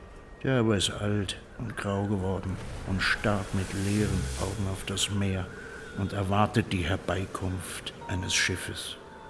Es kommt aber nur ein Karton. Aufgeweicht treibt er ans Ufer. Darin liegen Geheimdokumente und Dosen mit Corned Beef. Wie heiße Mehlschwitze kriecht der Himmel über das Meer und wird von den Schaumkronen gelöscht. Der metallisch glänzende Bauch eines Wals wölbt sich gegen die stechenden Sonnenstrahlen, bis es rot aus den Wolken platzt und der Körper schwarz darunter versinkt. Die Jahre zogen schnell ins Land und knickten die Wälder, als handelte es sich um Karten auf einem mit grünem Samt überzogenen Spieltisch. Der Regen tropft in die leere Swimmingpool-Höhlung und treibt die gelben Ascheflocken in zerfetzten Blütenkränzen auseinander. Dem Fabrikanten gelang es, dem Bewusstsein über die eigene Endlichkeit auszuweichen, die einen nicht auf dem Schlachtfeld, nicht in den Auseinandersetzungen, selbst nicht im Angesicht der eigenen Waffe an der Schläfe überkommt, sondern in der Stille, wenn man nachts ein Buch in die Hand nimmt und sieht, dass alle, die dort ihre Erinnerungen notierten, längst tot sind und dass selbst die überholten biografischen Daten nur auf Lehrstühle und Orte verweisen, die sie besucht haben, niemals aber auf den Schneefall vor dem Fenster und die Veränderung der Luft, wenn es Frühling wird. Zurückgelassen wie ein Haar in einer Sesselritze, das niemand vermisst und niemand findet. Überhaupt haben die Nazis unsere gesamte Sprache verseucht, weshalb es uns nicht mehr möglich ist, ambivalente Gefühle auszudrücken oder abstrakt zu denken. Blut, Boden, Hoden, Odenwald, das sind nur einige Beispiele. Aber im Grunde sind selbst der Ausdruck im Grunde und das Wort Beispiel von der nationalsozialistischen Ideologie durchsetzt. Ebenfalls ein ganz besonders wichtiges Nazi-Wort amerikanischen Institut MIT entwickelte Skala zur Berechnung von nationalsozialistischen Restanteilen in Wörtern, Idiomen und Begriffen weist zwölf Gradeinteilungen für all diejenigen Wörter der deutschen Sprache auf, die nicht eigens im Reichsministerium für Volksaufklärung und Propaganda entwickelt wurden. Zu diesen außerhalb einer Bewertbarkeit stehenden Begriffen gehören zum Beispiel Wörter wie Endlösung, Endsieg und überhaupt sämtliche teleologisch ausgerichteten Begriffe, weiterhin technoide Wortschöpfungen wie Anschluss, Kurzschluss, Gleichschaltung, Autobahn, Volkswagen, Vergasung, Notstromaggregat oder Apparat in seiner Bezeichnung für eine Organisation. Des Weiteren Begriffe paranoider Abwehr wie Volks- und Wehrkraftzersetzung, Rassenschande oder Feindpropaganda sowie spezifische Wortkopplungen wie Kraft durch Freude, Menschenmaterial oder Rippchen mit Kraut. Alpenglühen etwa hat einen NWF, Nazi Word Factor oder deutsch Nazi Wortfaktor NWF von 10,3 und liegt damit auf der bis 12 reichenden Skala im oberen Bereich. Alpentourismus erreicht für einen nach 1945 entstandenen Begriff mit 7,3 einen Spitzenwert. Überhaupt sollte einem, wenn der Schnee in großen Flocken fällt, die Freude daran im Hals stecken bleiben. Wörter wie Rodeln mit einem NWF von 8,8 und nicht weniger schlimm das Synonym Schlittenfahren NWF 8,7 mit seinem bedrohlichen Idiom mit jemandem mal Schlittenfahren NWF 11,1 lassen das unschuldige Weiß zur blutleeren Haut mutieren, die sich über die deutsche Scholle legt. Wörter wie Räumfahrzeug NWF 11,3, Streugut NWF 11,2, Lawinengefahr 7,7, Schneeketten 8,3 oder Schneeverwehung 7,9 tun ihr Übriges.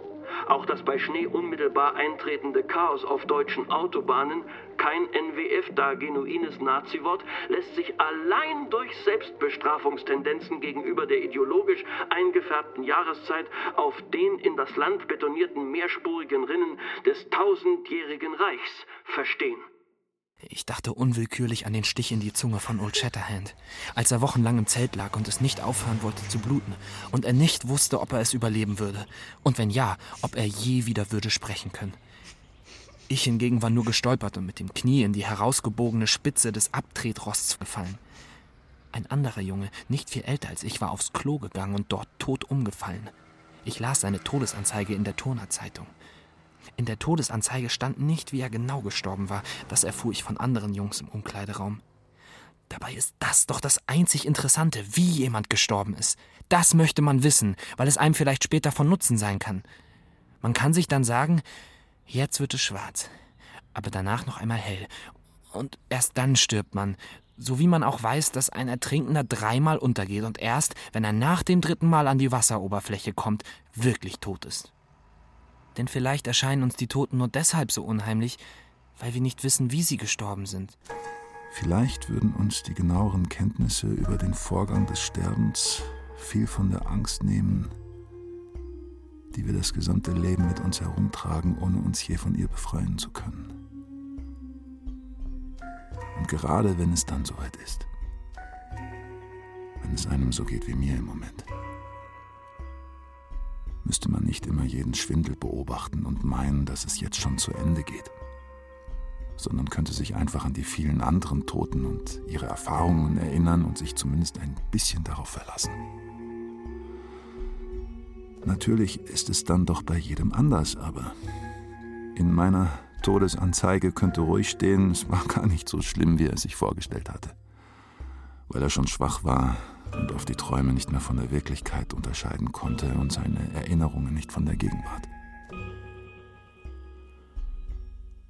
Unangenehm ist eher das Warten auf den entscheidenden Moment, weil man immer denkt, wie soll ich den denn schaffen, diesen einen Augenblick, diese hundertstel Sekunde, in der ich merke, jetzt? Jetzt? Jetzt? Was soll ich da denn noch schnell denken oder sagen oder fühlen? Deshalb ist die Formulierung, er war auf der Stelle tot, die bei besonders schrecklichen Unfällen benutzt wird, auch so wichtig. Weil die Lebenden nicht glauben sollen, es gäbe ein schreckliches Ende, das sich dennoch ewig hinzieht. Dabei weiß es natürlich niemand genau. Übernächtigung. Mit Opium versetzten Shit am Bahndamm geraucht. Am Sonntag davor nicht zu ewig Gebet gegangen. Es kann eine Menge Gründe geben, die am Ende zu dem Trugbild geführt haben, das sich im Sängerheim gegen 19 Uhr vor meinen Augen abspielte. Kurz davor hatte ich noch bei Achim vorbeigeschaut und in seinem Zimmer eine Folge Bugs Bunny mitgeguckt. Auch da war mir schon schlecht. Aber ich wollte es nicht richtig wahrhaben und habe versucht, mich in eine Art gespielte Heiterkeit hineinzulachen. Aber das Ganze ging nach hinten los. Da war einfach zu viel Opium drin. Ins Sängerheim bin ich, um mich abzulenken. Auch weil ich es einfach nicht ausgehalten hätte. Die blöden Fragen zu Hause. Das Geschwätz der Caritas-Tante. Fragen, wie es Mutter geht, obwohl es ihr doch immer gleich geht. Dann Tasche packen noch ein bisschen rumhängen, auf dem Bett sitzen, warten, bis mein Bruder schläft, dann selbst versuchen zu schlafen, obwohl ich garantiert noch nicht müde sein würde. Und deshalb bin ich nochmal ins Sängerheim, um zu sehen, ob vielleicht Gerald und Gottfried da sind. Obwohl ich die eigentlich nicht so richtig mochte, weil sie älter waren und einen immer von oben herab wie ein Kleinkind behandelten. Aber zur Ablenkung wäre mir in dem Moment alles recht gewesen. Kaum war ich aber in dem Lokal, als mir auf einmal wahnsinnig schlecht wurde. Was dann genau passiert ist und wie lange ich dort war, weiß ich nicht mehr. Ich habe nur eine einzige Erinnerung. Also nach diesem Bild mit dem Tod und der lila Stola, das als erstes kam und weshalb ich auch überhaupt umgekippt bin, nämlich dass ich auf dem Boden liege, was ja auch stimmte, und mir ein Mann in einer Soldatenuniform ein Glas Limonade hinhält. Während die Tür zum Hinterzimmer aufgeht und ein Besoffener rausstürzt und hinfällt, während ich durch die Rauchschwaden ein junges Mädchen, vielleicht Claudia, halbnackt auf dem Tisch zwischen den gröhlenden Männern liegen sehe.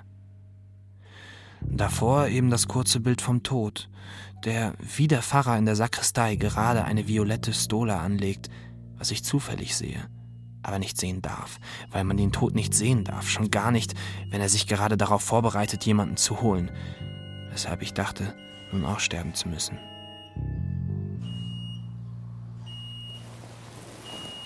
Zwischen bewusstlosem Schlaf und Krämpfen sehnt sich der Kranke nach seinem Leben zurück.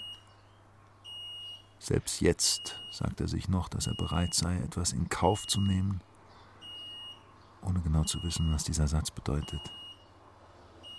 Es ist eine alte Rechtsformel, die man uns in die Wiege gelegt hat, mehr nicht. Noch einmal achtlos Natur betreten und in ihr herumgehen, als habe sie das Leben nie bestimmt, das eigene Leben lachend herunterleben, komme was da wolle. Und am Ende sollte es ihm einfach den Atem verschlagen.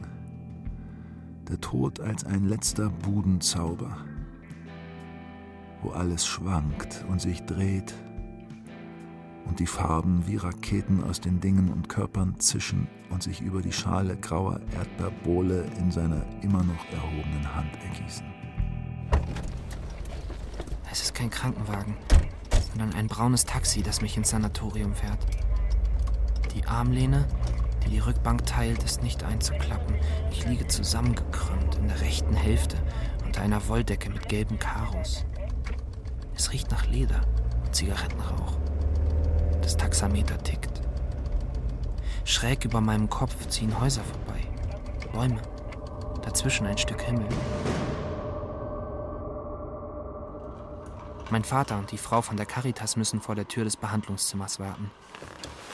Die Oberfläche der Untersuchungsliege, auf die ich mich setze, hat Noppen. Wie die blauen Matten in der Turnhalle. Dort liege ich nach dem Rundlauf, während die anderen das Pferd und den Kasten aufbauen. Hoch oben unter der Decke schweben die Ringe.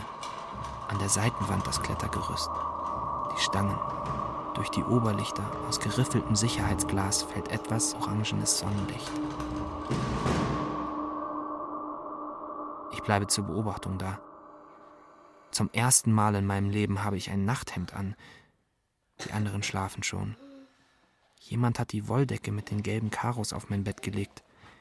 Keine Gitter vor den Fenstern, aber die Fenstergriffe abmontiert.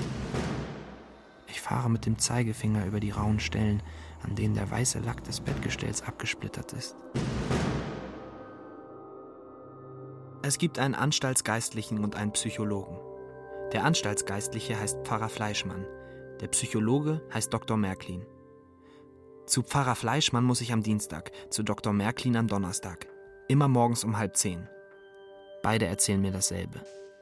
Sie sprechen von einer Scheibe. Zumindest stelle ich es mir so vor. Ein Blatt, eine Platte, ein Brett, etwas Glattes, Geschliffenes. Am besten die Holzplatte, die an Weihnachten vom Speicher geholt wird, um die Eisenbahn aufzubauen. Darauf soll ich mein Leben auslegen. Bald 14 Jahre. Stationen. Ich muss an das weiße Vinyl der Blues Power denken. Sofort schäme ich mich für diesen Einfall. Ich bin in einem Sanatorium und nicht auf einer Feier bei Berthold oder Zimmermann. Während die anderen in der Klasse sitzen, hocke ich den ganzen Vormittag auf einem Bett und versuche, mir etwas anderes als das weiße Vinyl der Blues Power als Grundlage für mein Leben vorzustellen. Ich habe Angst. Und ich habe recht mit meiner Angst. Denn ich spüre, dass es bei dieser Platte, dieser Scheibe, diesem glatten Brett nicht bleiben wird. Sobald es mir etwas besser geht, kommen die Zusätze und Einschränkungen. Und Pfarrer Fleischmann entscheidet schon am zweiten Tag, dass es mir besser geht. Er spricht von der Erbsünde. Er sagt, dass jeder von der Erbsünde befallen ist. Auch er, Pfarrer Fleischmann. Gleichzeitig sind wir von der Erbsünde erlöst, weil der Herr für uns gestorben ist. Wir sind aber nur erlöst, wenn wir sein Angebot annehmen. Es kommt mir so vor, als hätte ich das Wort Angebot noch nie gehört. Vielleicht habe ich es auch noch nie gehört. Nicht wirklich. Nicht von einem Menschen, der mir gegenüber sitzt. Das Wort Erlösung habe ich schon oft gehört.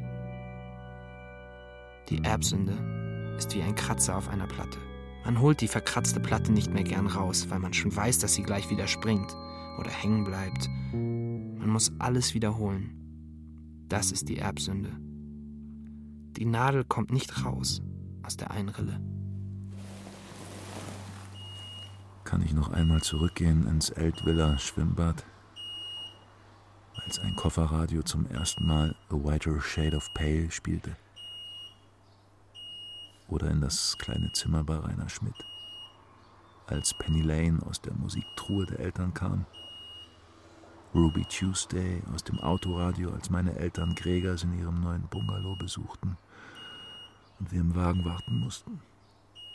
Saturday's Child ausgeliehen und am Samstagnachmittag, als meine Eltern kurz weg waren, im Wohnzimmer aufgelegt. Build Me Up, Buttercup, am Fastnachtsdienstag bei der Party im Gemeindehaus oder Waiting for the Wind bei der Feier von Berthold.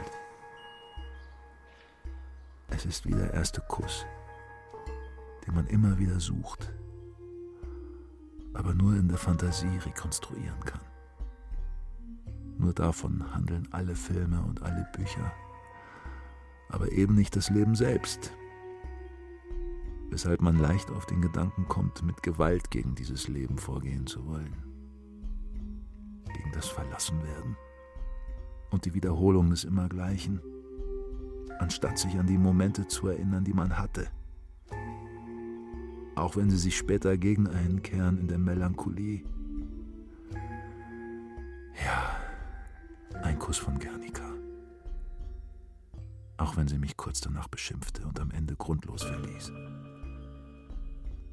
Ja, Paperback Writer. Auch wenn ihr euch auflöst und sterbt und euch erschießen lasst und unbedeutend werdet. Ja, dieser Moment. Ja. Credo quia absurdum. Ich habe euch gesehen. Nach der Feier bei Volkmar. Oben an der Ecke Gabelsborner. Wo Christiane auf ihren Freund gewartet hat. Und du neben ihr standst in der Kälte. Und ausgeharrt hast. Obwohl es schon nach zehn war. Und du um zehn doch daheim sein musst und du immer alles für bare Münze nimmst, was sie sagt. Und nicht weißt, ob es wirklich ihr Freund ist, der sie gleich abholt. und ob es wirklich ein Oberstufler ist. Weil bei uns in der Schule hast du ihn noch nie gesehen. Aber dann ist er, denkst du, eben auf dem guten Berg. Hoffst aber, dass es vielleicht nur ein Cousin ist oder ein Bekannter ihrer Eltern, mit dem sie einfach nur angeben will. Du wusstest einfach nicht genau, was du machen solltest, weil du ohnehin alles machen würdest. So wie da oben, an der Ecke Gabelsborner, wo du am liebsten für immer stehen geblieben wärst. Mit ihr, weil du so aufgeregt bist. Und weil du alles für bare Münze nimmst, was sie sagt, fällt dir nichts ein, worüber du mit ihr reden könntest. Auf gar keinen Fall über die Schule, aber auch nicht über Musik, weil sie da unsicher ist und nur Marion alles nachmacht. Und Marion würde viel besser zu dir passen, obwohl sie die Stones gut findet, weil sie sich auskennt und sogar Led Zeppelin kennt. Aber du bist nicht in Marion verliebt, nicht in Gabi oder mich, sondern in Christiane, an die du beim Fest kein einziges Mal rankamst beim Flaschendrehen, weil sie auch nicht richtig mitgemacht hat, aber doch dabei saß, was typisch für sie ist, ganz typisch, während ich nur hinten auf dem Sofa saß und gesehen habe, wie du mit Anita rausgingst und dann mit Margit. Und Anita hat dich richtig geküsst, mit offenem Mund und Zunge, während Margit noch nicht einmal den Kaugummi rausgenommen hat, was dir aber recht war, weil dir ohnehin alles egal ist, wenn es nicht Christiane ist. Obwohl es besser ist, als später dann wirklich dort zu stehen, weil es besser ist, sich etwas herbeizusehen, weil man es sich dann ausmalen kann in der Fantasie. Es aber in Wirklichkeit immer anders ist. Und je länger du dort stehst in der Kälte, desto sehnlicher wünschst du dich in dein Zimmer und vor dein Tonband, auch wenn du dort nicht rauchen kannst. Und irgendwann sagt Christiane wirklich, da kommt er ja, und deutet auf einen hellblauen VW Käfer, der aus der Waldstraße einbiegt und unter der Brücke durchfährt und auf euch zukommt. Und jetzt steigert sich deine Aufregung zusammen mit der Erleichterung und du siehst dich schon gleich die Gabelsborn heruntergehen und dir eine Zigarette anstecken. Aber dann dreht sich Christiane um, gerade als der hellblaue Käfer wendet, um auf eurer Seite zu halten. Sie dreht sich um und küsst dich. Sie küsst dich auf den Mund. Und dann dreht sie sich zurück in Richtung Käfer, in dem das Licht angeht, weil der Fahrer die Beifahrertür zu eurer Seite aufmacht. Aber anstatt einzusteigen, dreht sie sich noch einmal zu dir um und küsst dich nochmal auf den Mund. Und dann erst steigt sie ein, zieht die Tür zu und der Käfer fährt in dieselbe Richtung, aus der er gekommen ist. Und dann überlegst du, warum Christiane dich geküsst hat. Ausgerechnet, als der Typ schon da war. Und du überlegst, was das zu bedeuten hat. Und ob sie dir zeigen wollte, wie wenig du ihr bedeutest, weil du noch ein Kind bist, das man einfach küssen kann. Und auf das der Typ im hellblauen Käfer niemals eifersüchtig sein wird. Und weil du wirklich ein Kind bist, denkst du immer so weiter und dann mal in die andere Richtung, dass sie dem Typ im hellblauen Käfer was beweisen wollte. Und kommst nicht drauf, worum es wirklich ging in dem Moment. Dass sie dich nur in dem Moment küssen konnte, weil der Moment damit vorbei war, weil dem Moment nichts folgen konnte von dir. Obwohl du natürlich nie etwas hättest folgen lassen, sondern nur dagestanden wärst, auch wenn sie dich fünf Minuten früher geküsst hätte, als der hellblaue Käfer noch nicht in Sicht war. Aber darauf kommst du nicht. Während du nicht die Gabelsborn heruntergehst, sondern unten rum, durch die Schrebergärten und siehst, über der Wiese am Bach ein paar Nebelfetzen über den eingefallenen Rhabarberblättern hängen und denkst, dass du einfach noch die Wochen bis zum Sommer überstehen musst. Danach bist du ohnehin weg von all dem.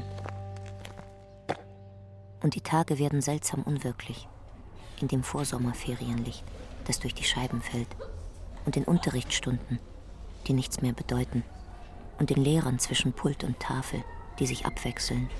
Und dort stehen und etwas sagen, das du nicht mehr hörst, weil du nur das Licht siehst und das Flimmern der Rubinienzweige. Wenn du am Nachmittag nach Hause kommst und allein in der Küche sitzt, weil deine Mutter wieder mal im Krankenhaus ist und dein Vater im Büro oder im Kontor und dein Bruder bei der Frau von der Caritas, die mit ihm auf einen Spielplatz gegangen ist, was dir noch recht ist, weil es ohnehin nur Streit gebe über das Zeugnis und das Sitzenbleiben und das ewige Musik hören und du in dem flimmernden Licht die beiden Zettel auffaltest, die am Morgen vor der ersten Stunde auf deinem Platz lagen. Gefaltete Zettelchen, auf denen innen jeweils in einer anderen Schrift einmal stand, du bist süß und schade, dass du sitzen bleibst. Ohne dass du weißt, von wem die sind. Nur, dass keiner von Christiane ist. Da bist du dir sicher. Und auch nicht von mir. Nicht nur, weil ich ja gar nicht in deiner Klasse bin, sondern weil ich gerade ganz andere Probleme habe, was du aber nicht weißt weil du von mir nur weißt, dass ich in derselben Basisgruppe bin wie Guido und mit Christiane befreundet. Aber nicht wie Guido etwas von Bleistiften erzähle. Und auch nichts von Christiane, wenn wir uns zufällig treffen auf dem Heimweg und über Cream reden oder den Schleimer Schöwe. Und du mir schon zweimal eine Mark geliehen hast für ein Päckchen Rival. Auch deine Marke, ich weiß. Und einmal, als du selbst keine Zigaretten mehr hattest und ich nur noch eine und du mich gefragt hast, ob ich dich mal ziehen lasse, da habe ich einfach, weil du gerade so neben mir saßt, meine Lippen auf deine gedrückt und dir den Rauch in den Mund geblasen. Aber das war nicht, um dich anzumachen, sondern weil ich die ganzen Tage so nervös war wegen der Maifestspiele. Aber darüber konnte ich natürlich nicht mit dir reden, weil wie soll ich gerade dir sowas erzählen, weil sie wollten, dass ich mich ausziehe. Das habe ich noch nicht einmal Gabi, Marion oder Christiane erzählt, weil der Regisseur ein Arsch ist. Ich das aber dennoch machen muss, weil ich sonst rausfliege. Und ich weiß, dass ich dir trotzdem leid getan habe, weil ich so traurig aussah. Obwohl ich so blöd gegrinst habe ohne Unterbrechung und immer nach oben in den Himmel geschaut, wenn ich den Rauch ausgeblasen habe. Du sogar für einen Moment überlegt hast, warum du dich eigentlich nicht in mich verliebst. Weil dir das einfacher schien und logischer, weil du mich eben nicht kennst. Aber zum Glück geht das ohnehin nicht so, dann wäre ja alles einfach. Obwohl ich nicht weiß, wie das mit uns wäre, weil ich ganz andere Probleme habe generell. Nicht nur im Theater, nicht nur in der Basisgruppe, nicht nur zu Hause, weil ich nicht überall rausfliegen will, besonders nicht als läppischer Statist. Und das denke ich, während ich neben dir sitze und rauche und weiß, dass du an Christiane denkst. Oder daran, dass du sitzen bleibst und wer dir die beiden Zettel geschrieben hat. Und ich habe versucht, keine Grimasse zu ziehen, sondern dich einfach nur anzuschauen, während du in den Bus steigst und ich noch stehen bleibe und auf die Acht warte. Und du dich umdrehst und bis Montag sagst und ich bis Montag sage. Obwohl ich weiß, dass ich Montag nicht mehr da sein werde. Mir kommt ein Satzfetzen in den Sinn. Weil du ohne Liebe bist. Und ich überlege, woher das ist. Aber es fällt mir nicht ein. Obwohl es aus einem Song stammen muss. Weil das ohne nach oben geht und das Liebe gedehnt wird. Dabei mochte ich doch Bands mit deutschen Texten gar nicht und habe das Tonband immer sofort angehalten, wenn was auf Deutsch kam. Selbst noch bei Ton Steine Scherben am Anfang.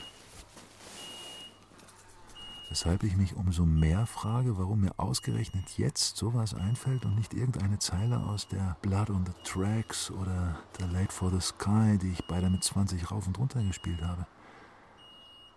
Wenn du lachst, lachst du nicht. Wenn du weinst, weinst du nicht. So heißt es davor, weil du ohne Liebe bist. Und jetzt weiß ich auch, von wem das ist. Von Tokyo Hotel. Und jetzt verstehe ich auch jetzt, dass wirkliche Erkenntnis, wirkliche emotionale Erkenntnis nur von 20-Jährigen kommen kann. Und dass diese Erkenntnis nur von 14-Jährigen begriffen wird, weil sie alle noch die Sprache der Mystiker sprechen, weil sie beseelt sind, weil sie noch glauben, dass der lange Weg, der vor uns liegt, Schritt für Schritt ins Paradies führt, weil sie nicht wissen, was sie erwartet, so wie ich nicht wusste, was mich erwartete, damals auf der Kerb, weil Glaube, Liebe, Hoffnung noch ungefiltert und unverschnitten das Fühlen bestimmten, noch nicht begradigt waren zum wahren, schönen, guten, diesem zivilisierten Mist, diesem kleinsten gemeinsamen Nenner, diesem bescheuert biederen Blödsinn, hinter dem nur die Angst steht. Kommen wir mal auf Bernd zu sprechen. Bernd. Was Claudia angeht, da haben Sie sich ja dermaßen verrannt, also wirklich, mal ganz unter uns. Sie machen aus dieser Frau eine Art Heilige, auf die Sie all das projizieren, was Ihnen in Ihrem Leben fehlt. Eine Heilige? Nein, wirklich nicht. Doch, doch. Wie Sie ihr da auch noch in einer Art Zirkelschluss dieselben Gefühle unterschieben, die Sie selbst haben. Also, dass sie angeblich genauso an Sie denkt und denkt, dass Sie sie doch hätten retten können oder auch gerettet haben und dass sie sich vorstellt, wie Sie jederzeit für Sie da sind. Gleichzeitig ist sie es, die Sie heimlich beobachtet. Also, das ist schon alles recht unappetitlich. Ich verstehe kein Wort. Ja, ja, natürlich. Kein Wort. Nichts darf an diese heilige Verbindung rühren, die zwischen Ihnen beiden besteht. Es besteht doch überhaupt keine Verbindung. Das ist es doch. Bestenfalls haben wir uns verpasst. Als Ihre Gernika wäre ich ganz schön eifersüchtig. Aber das mit Claudia ist über 40 Jahre her. Umso schlimmer, Sie können diese Frau einfach nicht vergessen. Das war ein Mädchen. Und was heißt vergessen? Ich erinnere mich an vieles. Nur eben nicht an das, worauf es ankommt. Ich verstehe nicht. Sie verstehen mich sehr gut. Ständig schweifen Sie ab, kommen vom Hölzchen aufs Stöckchen. Aber die entscheidenden Sachen bleiben immer ungesagt. Da stimme ich Ihnen ausnahmsweise mal zu. Die entscheidenden Dinge bleiben immer ungesagt. Guernica, bright colored journeys up, our lives together and apart. Guernica, Guernica, I know you're traveling far, away and leaving me behind. You become my fantasy for no one else to see. I keep it hid inside my mind.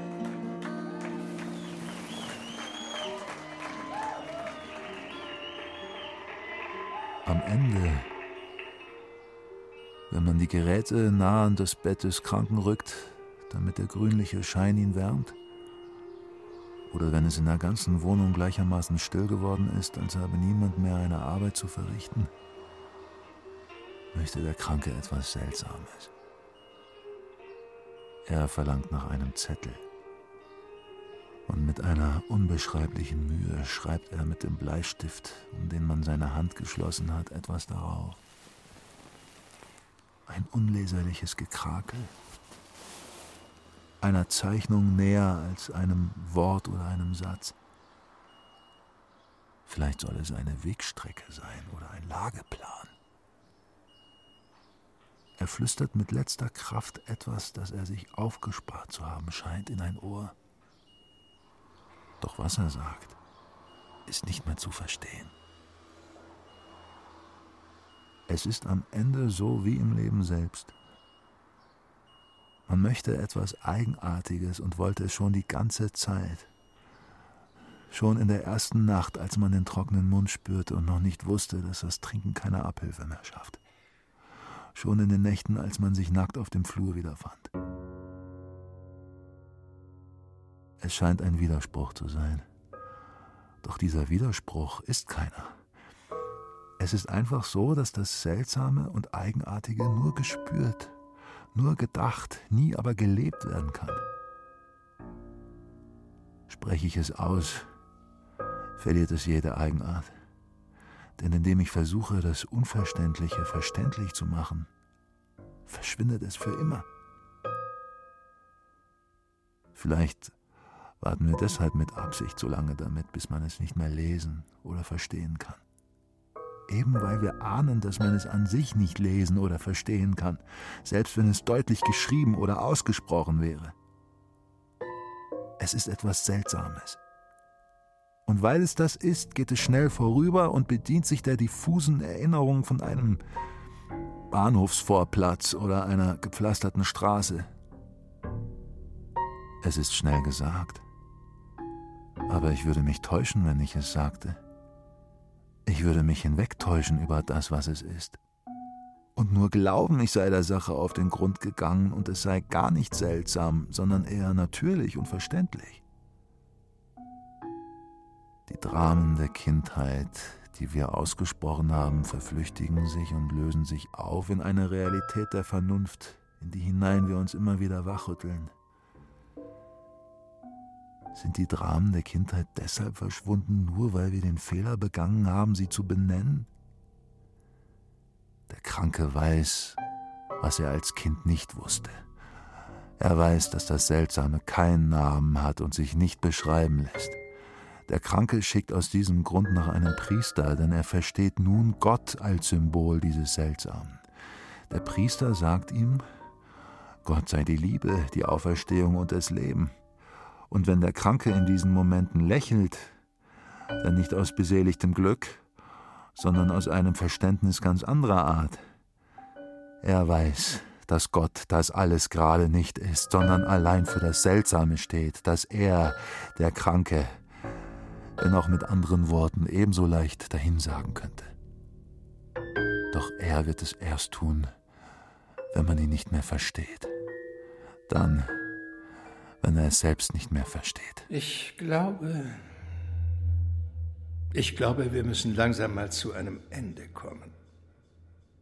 Für den Moment oder generell? Das liegt ganz bei Ihnen. Wirklich? Natürlich. Ich weiß nicht so recht. Ihnen fehlt eben das Vertrauen. Vertrauen, wie das klingt, wie aus einem Selbsterfahrungskurs. Während Sie versuchen, Vertrauen durch Kontrolle zu ersetzen. Ich? Kontrolle? Das sagen ausgerechnet Sie. Ich glaube wahrscheinlich weniger daran als Sie, dass man etwas kontrollieren kann. Ach, jetzt kommt diese Tour wieder. Rechts, links, analytisch, dekonstruktivistisch. Alles egal. Nur die Mitte, das Laue, das repressiv-tolerante zählt. Nein, Sie verstehen mich völlig falsch. Ich meinte genau das Gegenteil. Man muss auf die Feinheiten achten, auf die Details.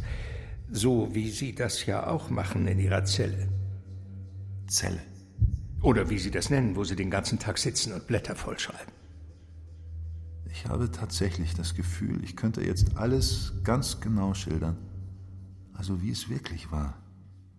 Wir würden noch mal anfangen. In Biebrich, in der Hubertusstraße.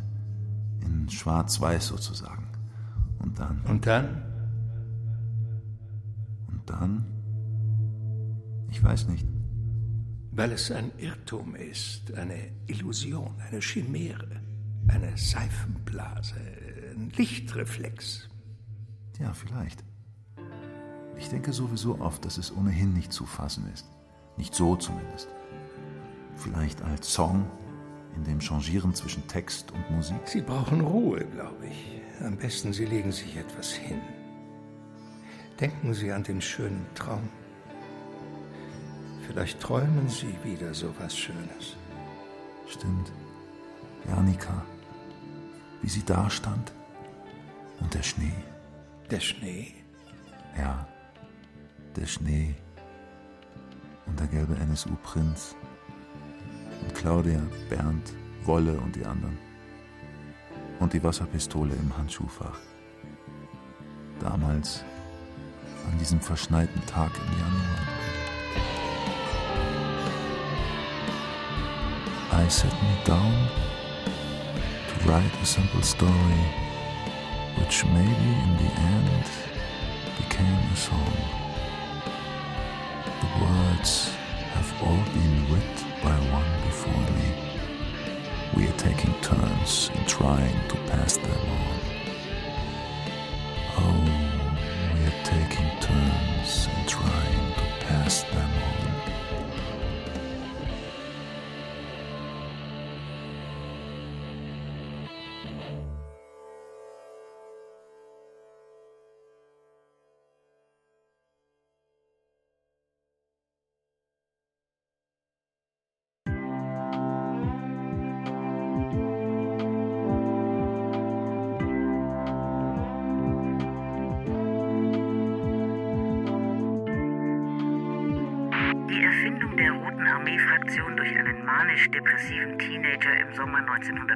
1969 von Frank Witzel.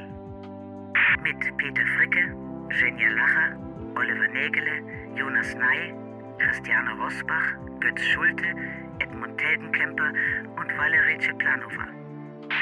Komposition Frank Witzel. Bearbeitung Leonhard Koppelmann und Frank Witzel.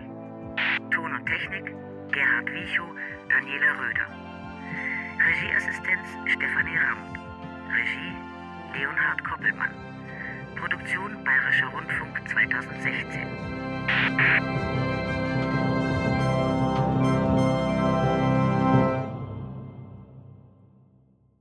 Redaktion Katharina Agathos. Wenn Ihnen das gefallen hat, vielleicht interessiert Sie auch dieser Podcast. Also was ist das für ein Fisch? Nur Ein hässlicher kleiner Scheißer mit fiesem Gebiss. Kein großer Verlust, wie sich's anhört. Emissionshandel war einmal. Jetzt sind Auslöschungszertifikate der Börsenhype schlechthin.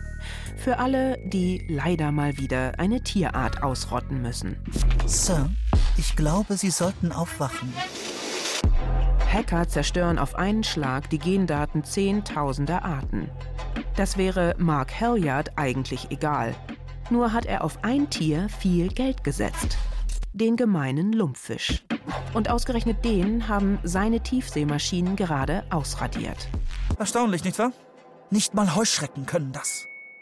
Greenwashing und Weltrettungsbusiness, Massenartensterben und künstliche Intelligenz. Alles in nur einem irrwitzigen Buch. Ich könnte es dir erklären, aber dazu müsste ich deine Intelligenz erheblich steigern. Möchtest du das? Der gemeine Lumpfisch von Ned Bowman. Sci-Fi-Satire um miese Deals und tote Tiere. Gelesen von Stefan Kaminski. Ein Podcast von Bayern 2. Jetzt in der ARD Audiothek.